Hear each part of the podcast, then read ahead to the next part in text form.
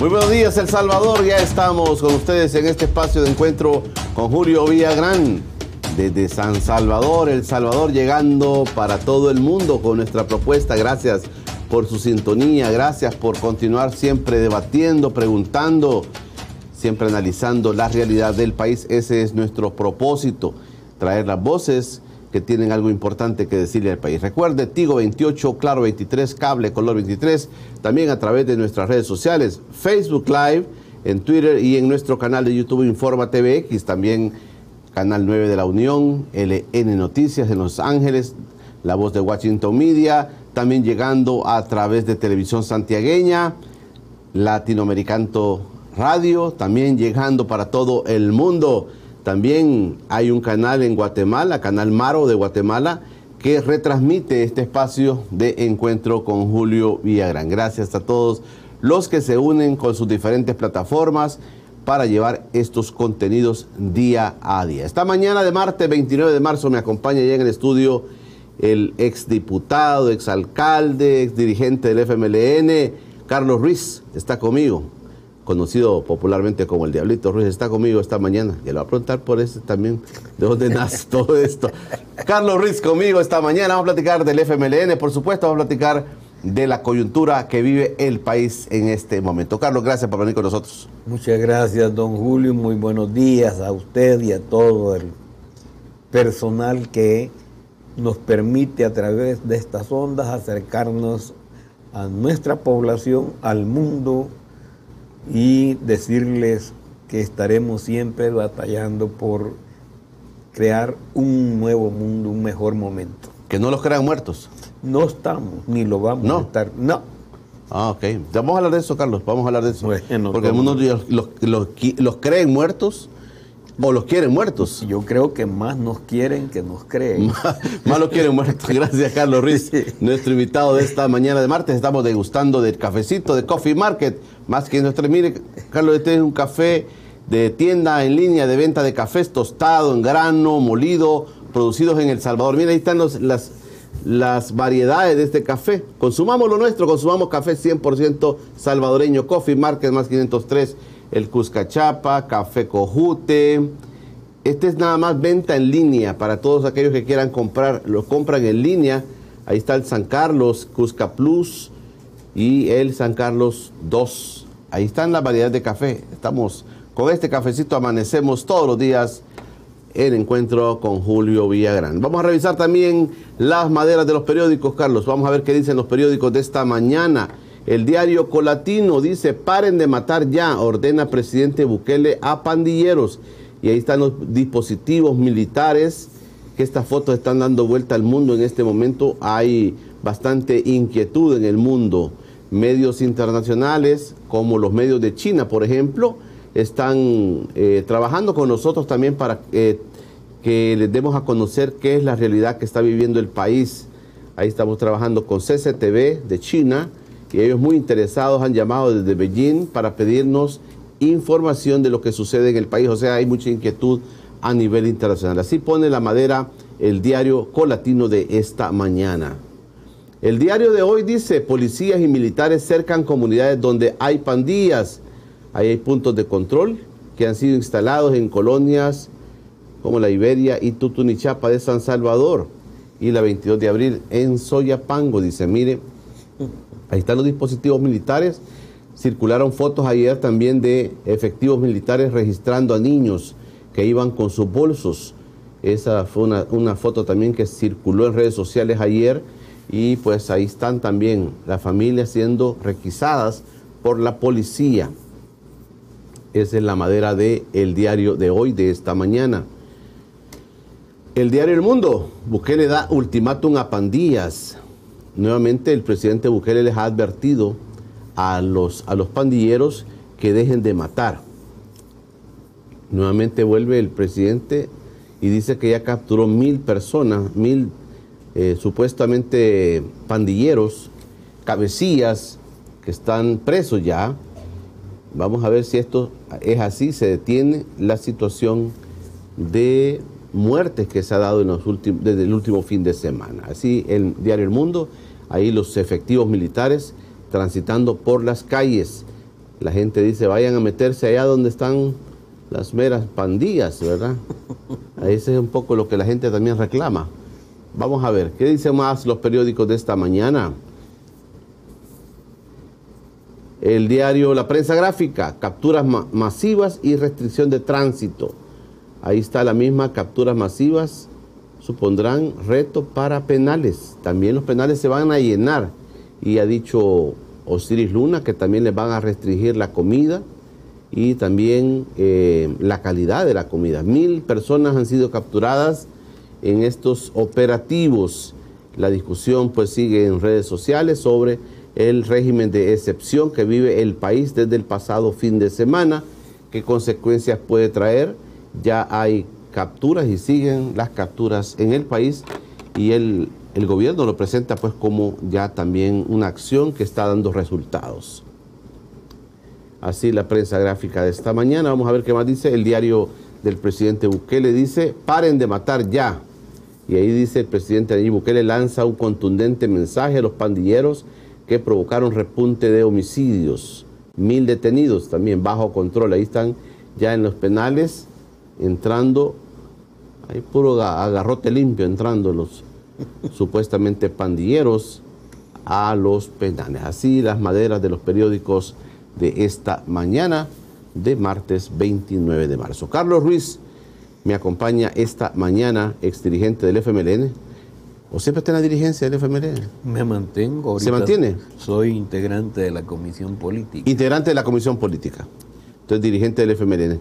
¿Cómo, vive, ¿Cómo está viendo la coyuntura que vivimos, Carlos, en un momento en el que el país va saliendo de la pandemia, donde el país va recuperándose en varios tramos, economía, social, pero nos vemos ante este fenómeno que, eh, según parece recurrente, y yo he lanzado algunas preguntas aquí que me parecen interesantes. Es que ya este país, ningún gobierno puede gobernar o puede estar cogobernando con las pandillas, Carlos. Es que esa es la dinámica que lleva el país eh, de que las pandillas tienen una incidencia más fuerte, mucho más fuerte eh, cada día. Bueno, Julio, este es un problema que se ha venido abordando desgraciadamente no se, no, se le no se ha creado la política, no porque no se haya elaborado un planteamiento, sino porque padecemos del mal que si no es lo que yo invento, esto no, no, no debe continuar. ¿Y por qué decimos eso? Bueno, francamente, política criminalista no se tenía hasta los años 2012 o 2013, que hubo que irla creando. Y en el 2000, del 2015 en adelante realmente se inició un proceso eh, muy profundo de la creación de una política criminalista que tenía que ver con la integración del cuerpo de la sociedad en la búsqueda de la solución al problema. Es decir, donde no hay y no podía mostrarse la idea de que una persona es la que concibe cómo se van a hacer las cosas, o que un reducido número de, de individuos van a decir cómo se tienen que hacer las cosas y entonces así va a ser. Yo no sé si usted se recuerda cuando se creó el Consejo Nacional de Seguridad Pública. Sí, correcto, sí, sí. Es decir, el concepto. Ese es un buen punto. Sí, el concepto del Consejo Nacional de Seguridad Pública, donde no estaba solo el Ejecutivo, ni estaban solo las instituciones públicas, sino que estaban instituciones que siendo públicas pero no pertenecían a los órganos de gobierno. Y me refiero en este sentido incluso a la empresa privada, pero también las iglesias, pero también el deporte. es decir, integrado el conjunto de la sociedad, estudiando el fenómeno y dando respuesta a estos elementos. Si usted se recuerda, en el 2015 que hubo aquel acto atroz en que asesinaron a 11 personas, si no mal recuerdo, que eran trabajadores de CEL. Y que fue lo que generó la alerta para entrarle, como se dice, con todos los hierros a la búsqueda de la solución. Y de, a partir de ahí es que eh, se desarrolló más profundamente la creación de este organismo, que era el que le iba dando constantemente la construcción objetiva, es decir, la materialización de la visión de seguridad que se tenía en el país. Pero bueno, la sociedad llegó un momento en que eh, compró imágenes y decidió que se cambiara la ruta política del país.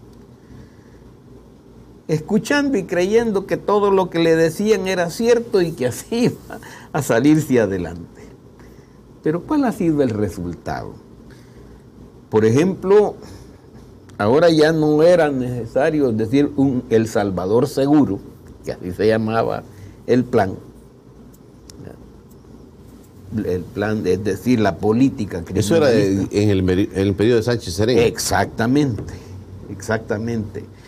Yo entonces, ya en el periodo de Sánchez Serén, yo llegué a ser diputado.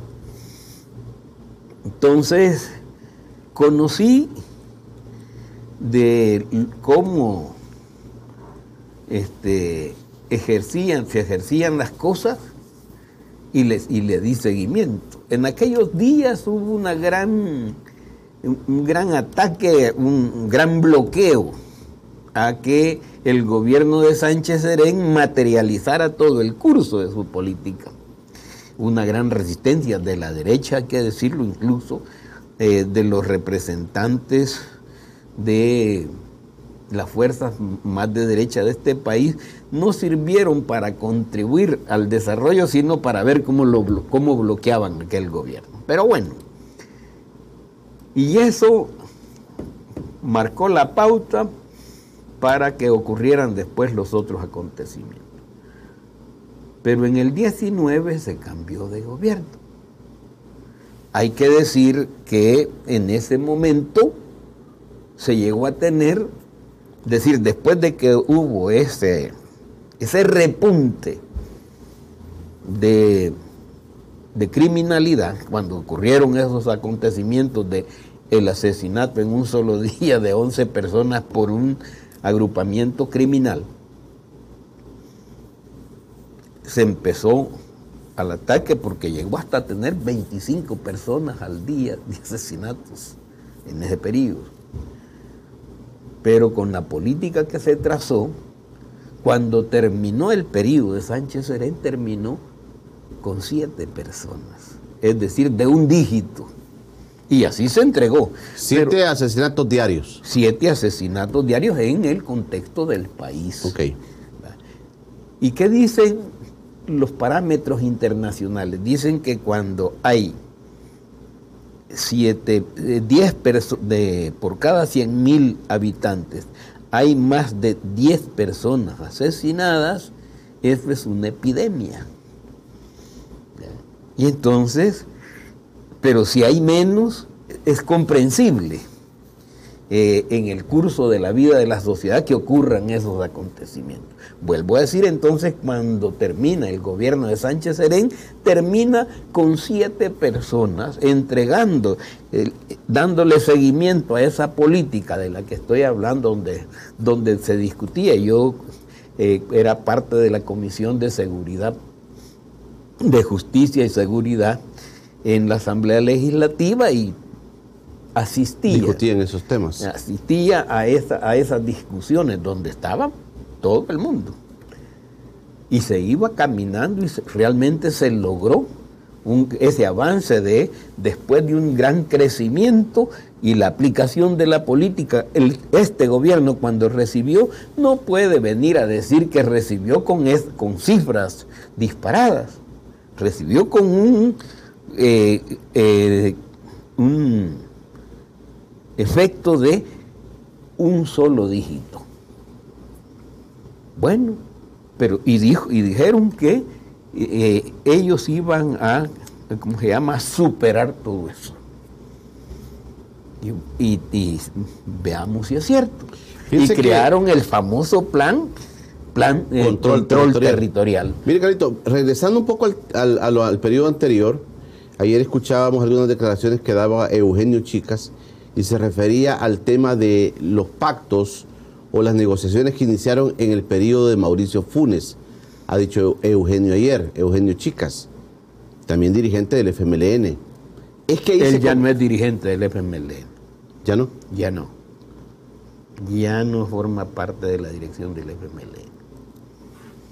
Ah, pero, pero ayer estaba hablando sobre este tema de Mauricio Funes, ah, por bueno, él, uno no le puede poner, eh, ¿cómo se llama? Un zíper a las personas en la boca. Pero Eugenio ya no es parte de la dirección del FMLN. Ni está cerca a los círculos de, digamos, de dirección del partido. No, no, no, no. No pertenece a la dirección del FMLN. Ah, ok. Está bien la, aclaración. Pero él se refería al tema de Mauricio Funes que ahí se inicia la negociación. Ustedes han vivido toda esa parte también, Carlos, y le pregunto, es que ahí se inicia, este, ahí por eso le planteaba yo, es que este país no se puede gobernar si no se hace un pacto, una negociación con las pandillas, es así, y en Mauricio Funes vimos inclusive, todavía resuena ese tema de las negociaciones que se hicieron con altos dirigentes del gobierno de ese momento. Ocurre que el gobierno del señor Funes no respondía a plenitud a la visión del FMLN. Y me parece que debemos eh, puntualizar esto. Y al final es cierto, bueno, de eso hay seguimiento de acontecimientos, y yo no voy a venir aquí a decir que eso no es cierto que quién le vendió la idea, nunca lo supimos nosotros. Porque como cuando usted elige a una persona y es del problema que no responde en forma eh, total y absoluta a la visión y al posicionamiento, entonces después de electos, como ya cuando están electos, empiezan a decir que a ellos los eligió el pueblo y a la organización que eh, permitió que se ejecutaran esas visiones este, y, esos, y esos proyectos ya no, no este, son las que definen como tal. Y ese es uno de los problemas cuando se distancia el, el funcionario del compromiso que hace la fuerza que lo lleva ahí. Y hay que decirlo. Y del señor Funes nunca fue, no es, ni creo que vaya a ser algún día miembro del FMLN. ¿Era aliado de ustedes? Él era una persona que todo el mundo sabe, él fue un periodista de mucho renombre. Si usted quiere una persona que confesaba eh, credos democráticos y que fue un, ¿cómo se llama? Un, aliado que permitió que se abriera la ruta de las este, alternabilidades en el Ejecutivo. Pero hasta ahí. ¿Funes permitió que se diera este pacto con las pandillas? Pues uno entiende que sí, porque después uno se recuerda. aquí hubieron opiniones, porque no es un problema solo de Funes Aquí estuvo, si uno se recuerda, estuvo Monseñor Colindres. Sí, eso le iba a decir, la iglesia también participaba. la, iglesia tuvo que ver en esto. Y además incluso hubo organismos internacionales, la OEA. E es decir, aquí no podemos desconocer esas cosas. Pero eso siguió así cuando el gobierno de Sánchez Sereni no es cierto. De eso yo doy fe.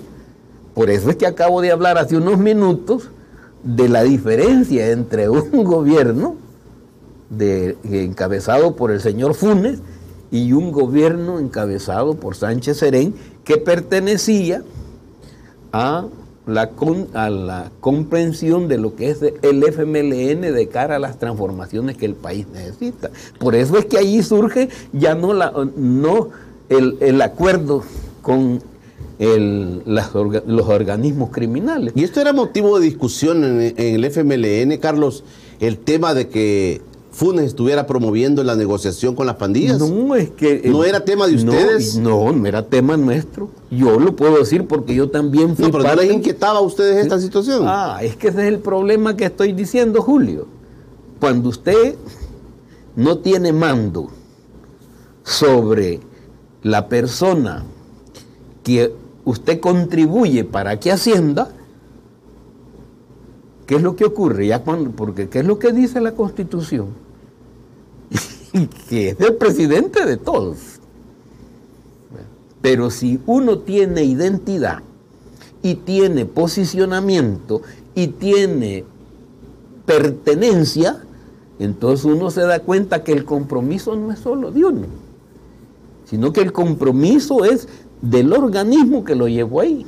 Yo he sido funcionario público, a dos niveles, como usted lo acaba de señalar, como alcalde y vaya a tenerse el registro de cómo Soyapango fue gobernado y cómo lo ha visto y todavía lo ve la gente. Pero yo no fui a hacer la ejecución de una visión individualista.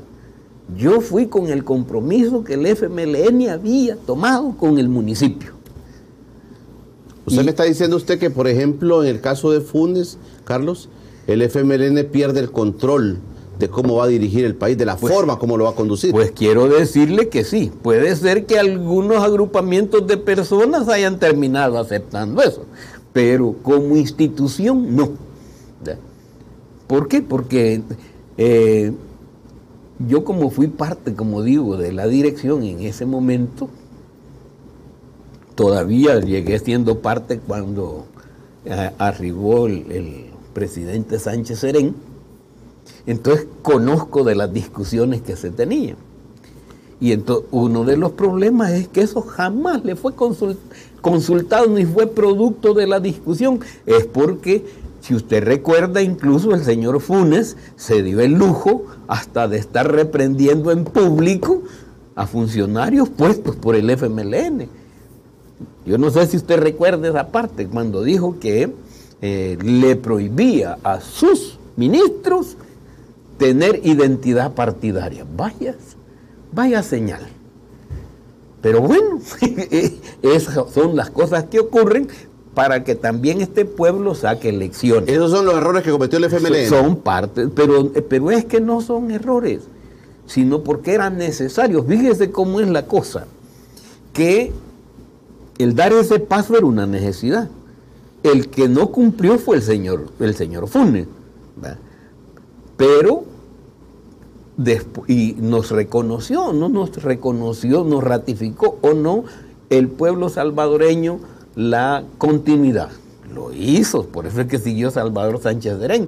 Entonces me parece que en ese gobierno fue otro tipo de errores que se cometieron, pero en ese renglón ahí están las cosas claras. Cerremos esta parte. O sea que por eso el FMLN como institución, Carlos, no mete las manos al fuego por Funes. En cuanto a esa política, no podemos decir que sí, porque no es lo mismo que me digan, por ejemplo, con la política de eh, procurar resolver las necesidades de, la parte, de la parte más desprotegida de la sociedad. Por ejemplo, ¿quién comenzó a hacer asignaciones de las calles en desuso? fue con el presidente Funes. Pero eso había sido un compromiso de campaña. Y se, fue, se inició su cumplimiento, no se le dio gran cosa. Eso se vio más impulsado por el gobierno de Sánchez Serén. Entonces, hay que decir que eh, los elementos en que definitivamente el señor Funes trazó un posicionamiento que no era el posicionamiento del FMLN, pero el presidente ya era él. Ok, ok. ¿Eh? Vamos a hacer una pausa, vamos a una pausa. Eh, quiero también anunciar el próximo lunes, el próximo lunes estará con nosotros vía Skype el expresidente Mauricio Funes. Y, pues, vamos a tener este contexto de lo que estamos platicando hoy con Carlos Ruiz. Y el próximo lunes le vamos a preguntar, por supuesto, al expresidente Mauricio Funes. Vamos a hacer la pausa. Cuando regresemos vamos a leer los comentarios que están llegando para, para Carlito Ruiz. El Diablito Ruiz está conmigo esta mañana de martes 29 de marzo. Escriba su comentario, ahí está el número de WhatsApp para que lo pueda hacer. Hacemos una breve pausa y ya regresamos. Aquí está conmigo Carlitos Ruiz. El Diablito Ruiz está conmigo, exalcalde de Soyapango, con mucha trayectoria política, Carlos ya. Eh, fue alcalde de Soyapango por varios periodos, ¿verdad? Tres periodos. Tres periodos y como diputado. Dos periodos. Dos periodos. Y ah, como síndico, un periodo. Y como síndico, un periodo. Carlos Ruiz me acompaña. Mira, aquí tengo un montón de comentarios, Carlito. Le voy a leer. Aquí hay un comentario. Aquí está el caliche Cornejo, el doctor Cornejo. Pregunta, habría que preguntarle al señor Ruiz si a Alba se le liquidó y si no, cuánto asciende la deuda y quién pagará. Vamos a hacer un programa especial sobre ese tema, Caliche, para que aquí Carlitos te pueda contestar esa pregunta de Alba Petróleos que quedó en el tintero. Pero vamos a ver. Comentario. Gio Aparicio. Revivió su invitado. Pregúntele cómo están las empresas en Panamá, dice Gio Aparicio. Buenos días, disculpe que no es el tema, pero quiero decir que el gobierno dijo que con la nueva planta Torogós iba a caer agua todo el tiempo, limpia. Aquí en Soyapango desde ayer no tenemos agua. Otra mentira más, dicen. Buen día, bendiciones a ti, Julio, y al exalcalde Ruiz. Les saluda el ingeniero Jimmy Vázquez. Comentarles que un arenero lo dijo cuando empezó los Estados Unidos con su política de migración enviando los pandilleros a sus países de origen. Lo dijo don Hugo Barrera. Si no se controlaban a los pandilleros, en ese momento, en unos meses, no se podrían controlar. En ese entonces era ministro de Seguridad y el actual diputado Rodrigo Ávila. David Guandique, buenos días, don Julio y su invitado, don Carlos, y saludos desde San José, Costa Rica. Emiliano Luna, queremos escuchar un discurso y propuestas políticas no electorales. ¿Cuál sería la posición del partido FMLN ante el estado de excepción y la posible intervención militar de la UES? Rosana Maestre, buenos días. Ya es muy tarde para detenerlos. En vez de pagarles renta, desde el principio hubieran hecho lo que hacen hoy. Juan Dique dice, don Julio, pregúntele a don Carlos qué propuesta tiene el FMLN para que en el país, en esta, en esta emergencia, dice. David Álvarez, buenos días paisanos, saludos ante la necesidad de doblegar la voluntad del pueblo salvadoreño. Bukele lanza sus fuerzas oscuras a las calles. Gio Aparicio dice, este dirigente del FMLN fue, sigue echándole la culpa a la militancia y al pueblo por haber elegido a Bukele, sigue sin reconocer sus errores. Carlitos Escobar dice, es, increíble Suecia no tiene problemas de pandilla minúsculo, lo trata al más alto nivel. Se focaliza y se hacen diversas políticas y medidas para tratarlo. En esa magnitud, eh, en El Salvador, con la magnitud del problema, nada.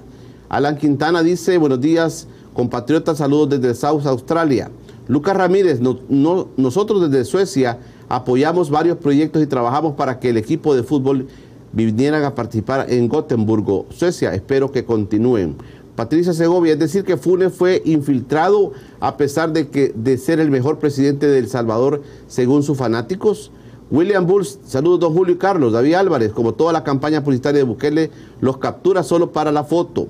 Julio Calle, buen día don Julio. Le puede preguntar al señor Ruiz por qué no cumplieron lo que prometieron con Alba Petróleos. José Vaquerano, Julio, entrevista, entrevista a Berta cuando estés en, en Estados Unidos, por favor. Bueno, vamos a ver si ella está en Estados Unidos, José.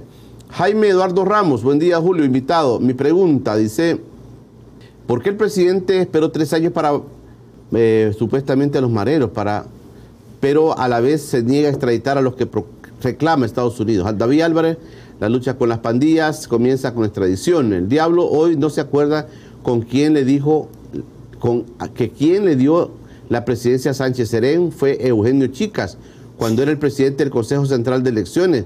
Por eso fue secretario de presidencia. Soy Mauricio, dice. Julio Calle, eh, pero el FMLN y la señora de Carrillo se pusieron a los planes de Tony Saca. Pregúntele al señor Ruiz si piensa devolverle a la familia Torres la propiedad que tienen usurpada en Soyapango, dice. Norma Fernández, buen día, Julio y su invitado. Pero para mí el presidente Mauricio Funes fue el mejor presidente de los últimos 20 años. Creo que muchas políticas públicas en bien del pueblo ya no andaba en su campaña. ¿Qué hace Nicaragua para no tener pandillas. ¿Qué piensa Carlos Ruiz? Ahí está Carlito, mire tanta pregunta. Bueno, mire, hay que comenzar por una. Es el caso de donde nos quedamos que este gobierno, este régimen, que dicho sea de paso, está echando al país para atrás, porque hay que decirlo sin tapujos,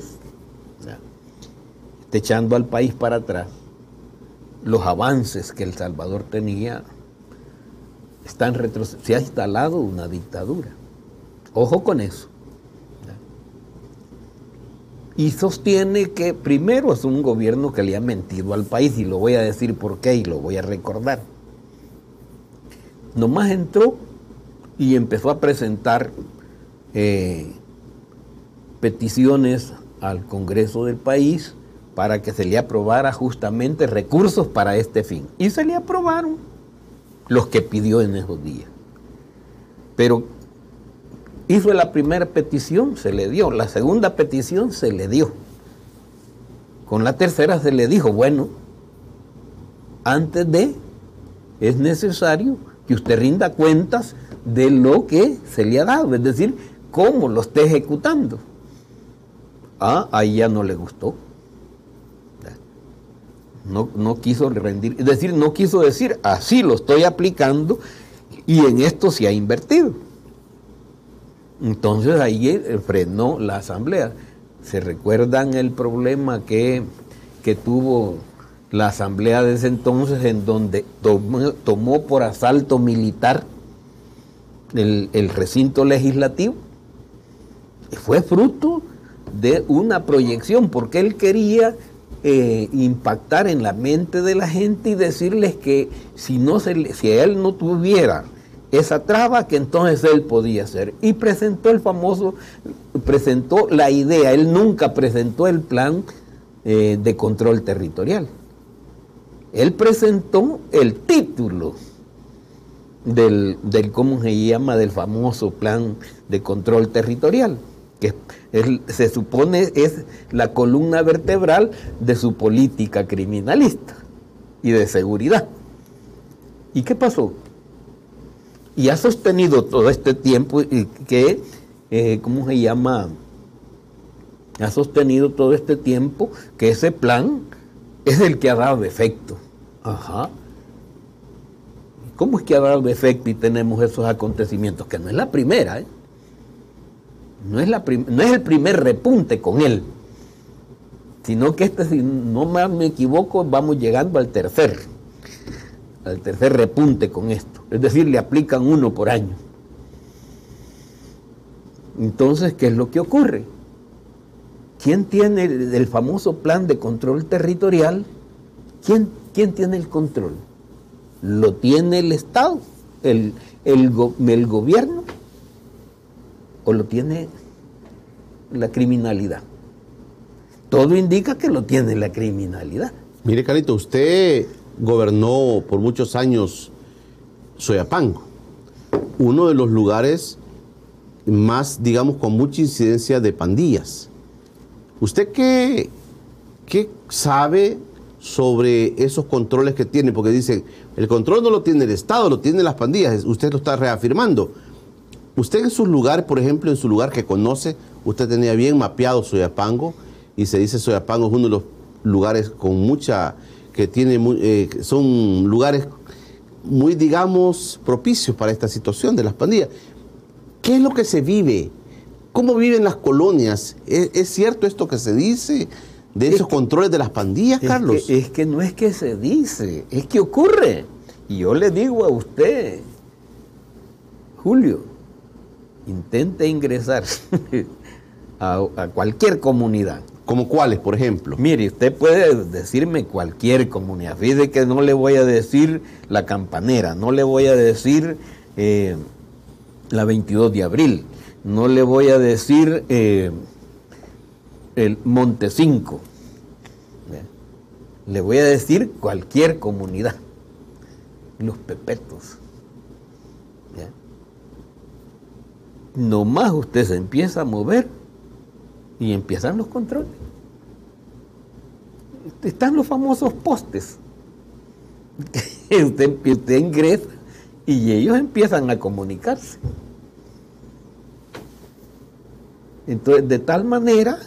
que no es cierto. ¿Y qué es lo que decía este régimen? Que Soyapango ya se había pacificado, es decir, que ya no era zona roja. ¿Qué pasó? ¿Era o no era? Pero le estaban mintiendo a la gente. Y no porque no tengan recursos, lo que no tienen es política de seguridad pública. Y, lo que no, y le han estado mintiendo a la gente, ¿qué es lo que han estado diciendo?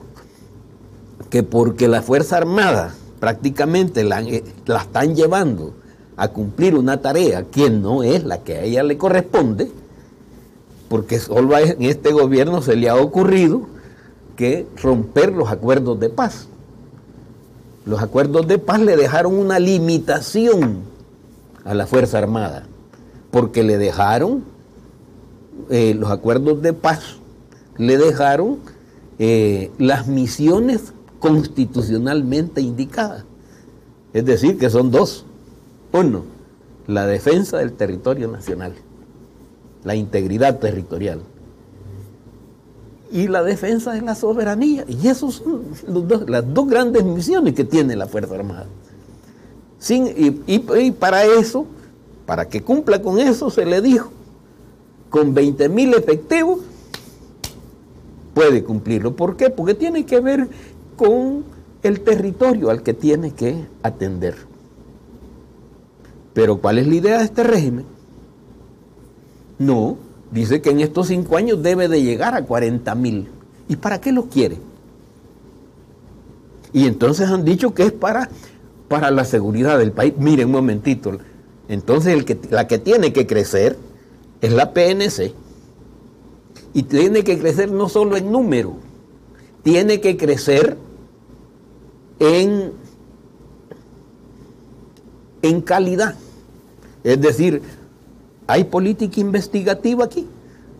Y si se tiene, ¿cómo es que no se ha investigado eh, la, la, ¿cómo se llama? La situación de las pandillas en el país. ¿Cómo es que no se tiene eso claro? porque estaban diciendo que las tenían controladas. Y los repuntes que indican que no. Es más, fíjese que han estado diciendo que ha habido, que han llevado a una reducción de homicidios. Y si usted se refiere a eso, ve que las cifras, incluso se ha dicho cero homicidios en un día. Pero ¿qué pasó por el otro lado? ¿Ha empezado a crecer qué? ¿Las desapariciones o no? Y junto a eso han empezado a aparecer lo que se llaman las fosas comunes. Chalchuapa, Nuevo Cuscatlán, pero no es solo eso. Si aquí realmente, si no, si los, el, el organismo llamado a hacer el auxilio de la Fiscalía General para la investigación del delito, ¿quién es? Es la PNC. Y entonces hace eso porque lo que han estado informando es que estaban bajando los homicidios. Pero no querían llamarle la atención a la gente de que estaban creciendo las desapariciones. Y hay que ver la lista en donde las desapariciones van desde la adolescencia en adelante. Este gobierno ha dicho, Carlos, que eso, esa situación de negociaciones y de pactos se daba con ustedes que eran los mismos de siempre. Pero eh, hay algunas investigaciones y los mismos Estados Unidos han mostrado su preocupación por el fomento de ese diálogo, de ese pacto, de esa negociación de este gobierno con las pandillas. Inclusive se llegan a señalar a funcionarios del gobierno que tienen vínculos con las pandillas. ¿Qué, es, qué, qué puede decir usted de esto ante estas señales que se tienen? Pues eh, lo que hay que ver son los acontecimientos. Porque si un Estado responsable dice que ha sido controlado el crimen y que le ha brindado seguridad al país, pero en los hechos eso no es así, ¿acaso no es, no es conocido que hay desplazamiento no solo hacia afuera del país, sino desplazamiento interno. Cuando alguna familia no está en consonancia eh, en el, lugar donde vive, ¿cuál, ¿qué es lo que le aplican? Si no te vas, te liquidamos y la gente tiene que irse. Y eso es seguridad. Y por eso es que decimos, si decimos que hay control territorial, entonces quiere decir que la estructura criminal está bajo control. Pero ¿cómo es que está bajo control y aparece ese fenómeno que es muy delicado? Es decir, donde eh, la, la forma es la que cambia, porque el desaparecido están apareciendo, hasta llegaron, se ha construido entre los órganos de la, de la fiscalía, de la, de la policía y de medicina legal, han llegado a la conclusión que no van a, a, buscar, el, a marcar la, la cuantía de los este, cuerpos encontrados, de los restos de los cuerpos encontrados, porque eso ya no tiene mucha trascendencia. Vaya conclusión, vaya conclusión esa. Y entonces solo cuentan los que ellos encuentran, pero los que encuentran en las fosas ya no, ya no hay que contabilizarlos. Mire qué cosa más rara. Y aquí usted ha dicho algo, bueno, eso no es que usted lo dice o que yo lo digo, esa es una investigación periodística de la que usted ha hecho referencia. Es decir, es el faro el que sacó eso en público. Y donde expresa eh, los vínculos, incluso al leer el, el reportaje que se hace, dicen en dónde estuvieron estos personeros y quiénes fueron y con quiénes se enlazaron en nombre de este, Estado. Entonces hoy uno se pregunta, y este problema de los acontecimientos, estos hay que vincularlo, ¿qué se ha dicho, por ejemplo, en la Asamblea Legislativa? con uno de los aliados fundamentales de eh, el señor Bukele. Me refiero a don Guillermo Gallegos. Ha venido él constantemente pidiendo la pena de muerte y la está pidiendo y de repente aparece el repunte. Este está raro eso. Entonces uno debe preguntarse, ¿de quién es entonces el impulso esto? Es decir, porque aquí las, personas preguntan. Uno no, no, es que va a decir, miren, por eso dijimos cómo se entregó la ruta de eh, control sobre el el, ¿cómo se llama? sobre la seguridad nacional, de, donde se tenía la seguridad del país, donde de tener más de dos, este, dos dígitos, se llegó a un dígito. Y, y, no es que creció, sino que fue constantemente arrinconado. Decía el joven diputado William Soriano, decía ayer que como las pandillas se les tocó el bolsillo, dijo, han reaccionado de esta manera. Ah, ¿y quién y quién es el, con el cual es el bolsillo? ¿Quién les da? ¿Quién les da? Ojo con eso. No, aquí vuelvo a decir, usted también señaló que, es decir, aquí es público entonces que hay un pacto entre este régimen y los y las pandillas. No es solo que solo que hay atrás con este régimen que no es lo mismo que pueden decir de el, del 14 al 19, es diferente. Examine usted. Entonces, ahí, ¿qué es lo que ocurre? Estamos en, presencia de elementos, fíjense lo que dicen que cuando se les toca el bolsillo, pero ¿quién se los toca? ¿Quién no les da? Es más, después él presenta ese argumento diciendo que es en el caso de los transportistas. Vincula a los transportistas con este ah, hecho. Bueno, y si, y si, los, y si los vincula y estando en, en el... Porque hoy no puede alegarse de que la Asamblea es distinta al Ejecutivo y que es distinto a la Corte Suprema. Todo está enlazado. Y que es distinto a la Fiscalía. Y si, y si los vincula, ¿por qué no proceden a demostrar que eso es lo que está ocurriendo? Entonces yo creo que, eh, es decir, aquí se debe de, plantear no, el que, no los comentarios que uno viene a hacer, sino ver la ruta de los acontecimientos. Claro, claro. William Soriano, ¿lo conoce a William? No, personalmente. Pero estuvo en Alba, dicen. Pues yo no me recuerdo. No, no, no Ah, bueno.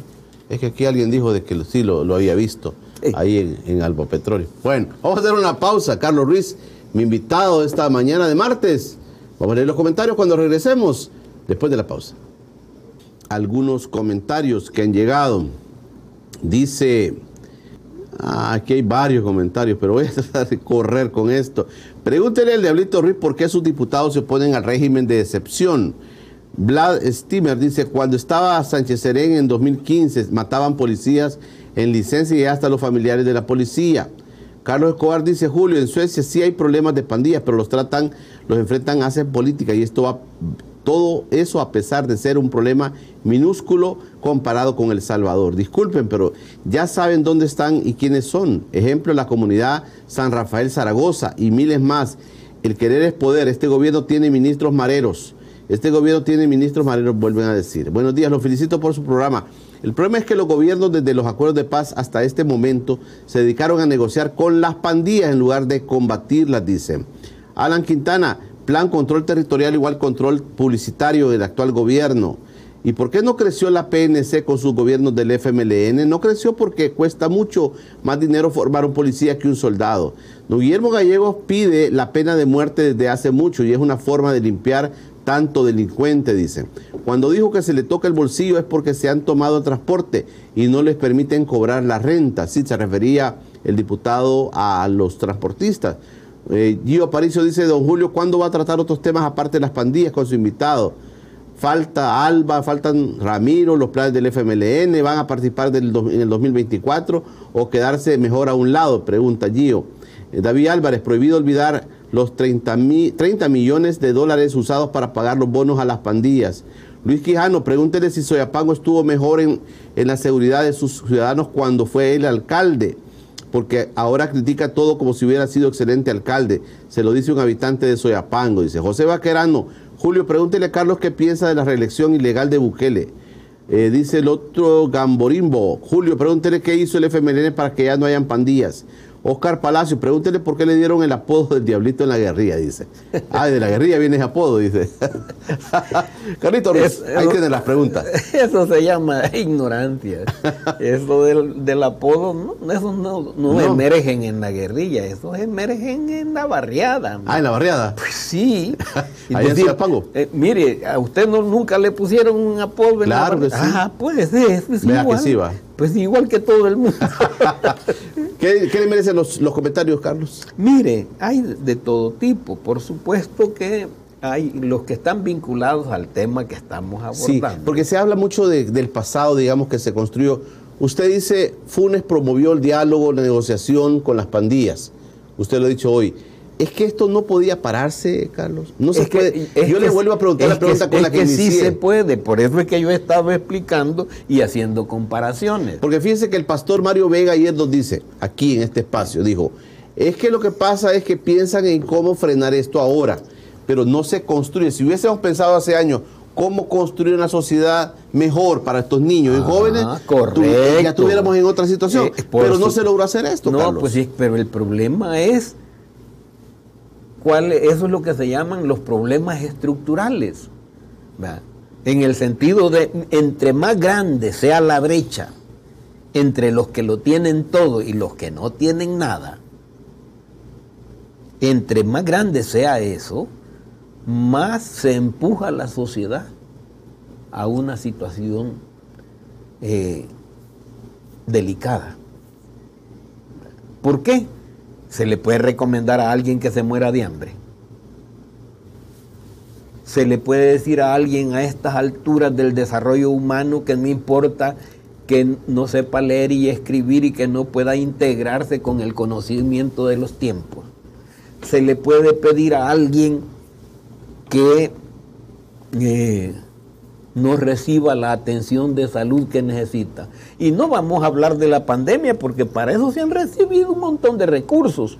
Solo en el periodo que yo estuve en la asamblea se le aprobaron 3 mil millones. Aparte de los que usaron con letes y con setes.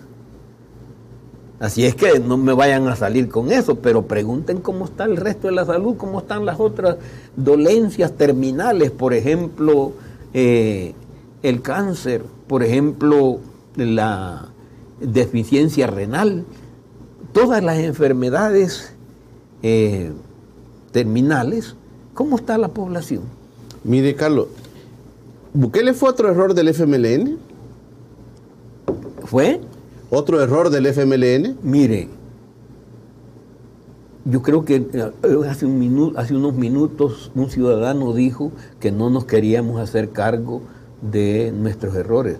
En, esta mismo, en este mismo canal yo he hablado de lo que no hicimos bien. ¿Y en el caso de Bukele? Está claro que no se abordó correctamente eso. Para empezar, esa es una de las deficiencias cuando el FMLN renunciaba a tener el control sobre los que le daba la representación. ¿Cómo es eso que un funcionario, eh, para llegar a ser funcionario, necesita ser del FMLN? Pero ya cuando es, hace lo que le da la gana. ¿Cómo es eso? qué clase. Es decir, esos son los defectos que tenemos. ¿Tropezaron con la misma piedra, Carlito? Pues yo creo que sí, hombre. Porque eso nos ha ocurrido con, con solo con Bukele, no, y cuántos, cuántos funcionarios locales, incluso diputados, mientras este, quieren, querían ser funcionarios, se apegaban y juraban que iban a ser del FMI. Pero cuando ya estaban ahí, querían agarrar para otro lado. Y bueno, incluso yo lo voy a decir, y el, y el consejo de Guaymán ahorita. Entonces, ¿por qué? Es ¿Qué? El consejo de Guaymán y en pleno no se pasó a nuevas ideas, pues. ¿Ah? Es decir, ¿por qué? Porque cuando no se hace la escogitación correcta del funcionario, ese es el, el fruto. Pero Bukele se, llevó la votación del FMLN, Carlos. Es que, pues sí, porque la gente, es que el problema es que la gente, cuando no vio que habíamos cumplido sus expectativas a lo que nos habíamos comprometido a transformar de fondo este país, cuando la gente no vio eso, la gente le perdió la fe al FMLN. Y es que decirlo, hombre, si en ese sentido, esa es la honradez que me están pidiendo, pues yo lo sostengo aquí y conozco el fenómeno desde adentro. Y justamente una de las cosas que tiene que, o el FMLN regresa a sus orígenes, o el FMLN falleció. Eso es lo que hay que decir. Entonces, una de las cosas que estaban diciendo con justeza e, el ciudadano que dijo, pero no quieren reconocerse. Por supuesto que hay errores. Y uno de los errores, bueno, mire, la educación, ¿qué cambió? ¿Qué cambió de, la educación de, de, tal como está concebida ahorita y como se está desarrollando? El mismo ritmo. Es decir, nos volvimos administradores. Bukele los ha puesto en el huacal de los corruptos igual que Arena. Mire, perdón. Y la historia, y la historia, Carlos, puede quedar al final diciendo que ustedes fueron otro, otro gobierno corrupto. Mire, uno para empezar, por eso es que estaba diciendo hace un rato, de ver, una de las cosas no fue por el, cuál es uno de los problemas del gobierno del señor Sánchez Serén, compañero Sánchez Serén.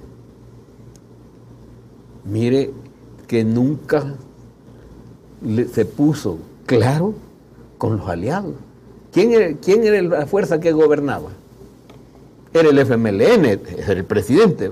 Ajá, y porque para, para que participe otro funcionario de, de los aliados que se llaman, puede hacer lo que le dé la gana. o debe hacer lo que el proyecto está, se ha comprometido. Es allí donde están los errores. Entonces ocurre que entonces ahora uno tiene que decir, mire, si eso ya pasó, es cierto, y ya hay que reconocerlo. Y entonces hoy yo lo estoy diciendo aquí en público, por supuesto, eh, yo lo dije incluso en la anterior campaña. Lo dije en público, así como dije que a partir de, de julio, agosto del año pasado, aquí este país iba a empezar en una tendencia de crisis. ¿Y fue así o no fue así? Es decir, ¿vamos saliendo del problema o vamos para adentro? En el problema de la crisis en todo sentido, crisis económica, crisis financiera, crisis social. Eso es lo que estamos viendo. Y dentro de los mea culpa del FMLN está aceptar que muchos funcionarios metieron la mano. Pues mire, al que le prueben que lo hizo, pues sí, porque yo no vengo, no voy a venir a decir aquí, sí hay. Simplemente sométalo al debido proceso. Pero el debido proceso no es, por ejemplo, que agarren gente y la dejen sin darle seguimiento. Simplemente la tienen detenida sin siquiera la primera audiencia terminada. Es que ese es el problema. Entonces, ahí es donde viene que si alguien metió la de andar, muestra ¿cómo se llama? Para eso es que decía hace un rato que no solo con el crimen, los organismos criminales, sino con, con los que pertenecen o no pertenecen a organismos, pero, y este gobierno que se deje de ondas. ¿Y por qué, por qué ha, quitado, cómo se llama, funcionarios y no ha dicho nada? ¿Por qué los quitó? ¿Por qué, por qué quitaron a Pablo Anlinker de Agricultura? ¿Por qué quitaron después a la señora de educación? ¿Y por qué después vuelven a quitar otro ministro de agricultura? Pero ah, ¿hubo o no hubo razón? Ni lo dice el, exfuncionario, ni lo dice el régimen. Entonces, es por gusto. Pero me parece que debemos escuchar los rumores que hay, hombre. Es más, hasta las políticas. Mire, aquí hay una política en ejecución que se llama Bitcoin. Y esa política tiene fundamentos para que se le dé cobertura al lavado y al, ¿cómo se llama? Al, lavado de, dinero y al narcotráfico.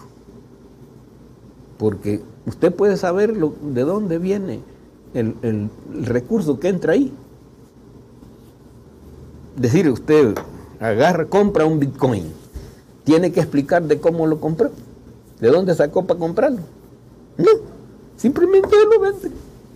Ok, Carlitos, eh, lo último, ¿De qué depende que el FMLN viva en las próximas elecciones o seamos testigos todos en el país del entierro del FMLN? Pues ¿De qué depende? Va a depender de dos, ya algo dije de entrada. En primer lugar, no solo porque algunos solo se miran en los procesos electorales. Esta no es una fuerza electorera. Esta fuerza surgió como fruto de las luchas del pueblo salvadoreño. Y si algo nos, y si algo nos, nos criticó la gente fue eso, que dejamos de ir en la ruta que veníamos. Entonces, ¿de qué depende? Hombre, que volvamos a darle acompañamiento pleno y seguro a las luchas del pueblo sufrido y trabajador. De allí depende. Porque si la gente nos ve que hablamos de los pobres, pero a quien protegemos es a otros, mire, ahí ya estamos metidos en lío. Sí, porque dije que hasta los sindicatos ya no están con ustedes. No, sí, es decir, sí, por eso es que digo,